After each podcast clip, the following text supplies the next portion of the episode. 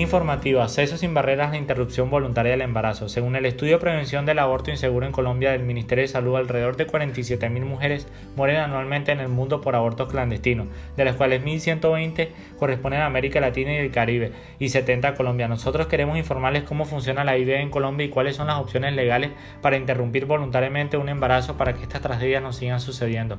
En el 2016 se liberalizó parcialmente la práctica del aborto.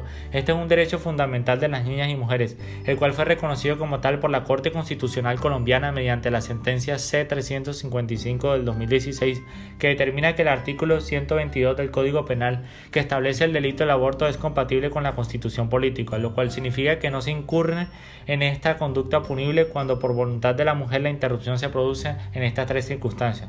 Primero, cuando la continuación del embarazo constituye peligro para la vida o salud de la mujer. Esto tiene que ser certificado por un médico.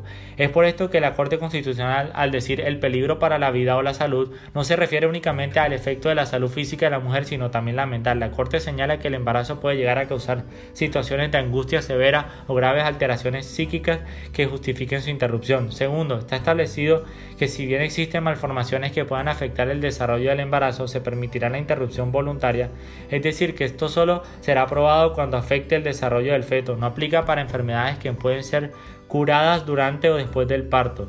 La determinación de esto le corresponde exclusivamente a los médicos y a la decisión libre e informada de la madre gestante. Tercero, cuando el embarazo es resultado de una conducta debidamente denunciada de acceso carnal, acto sensual sin consentimiento, abusivo de inseminación artificial o transferencia de óvulos fecundados no consentidos o de incesto, la Corte Constitucional es clara, tal como presenta el documento del Ministerio, en que no se debe exigir a las niñas y adolescentes menores de 14 años en estado de embarazo la denuncia del hecho de violencia sexual.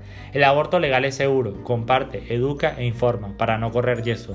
Ministerio de Salud y Protección Social, Gobierno de Colombia.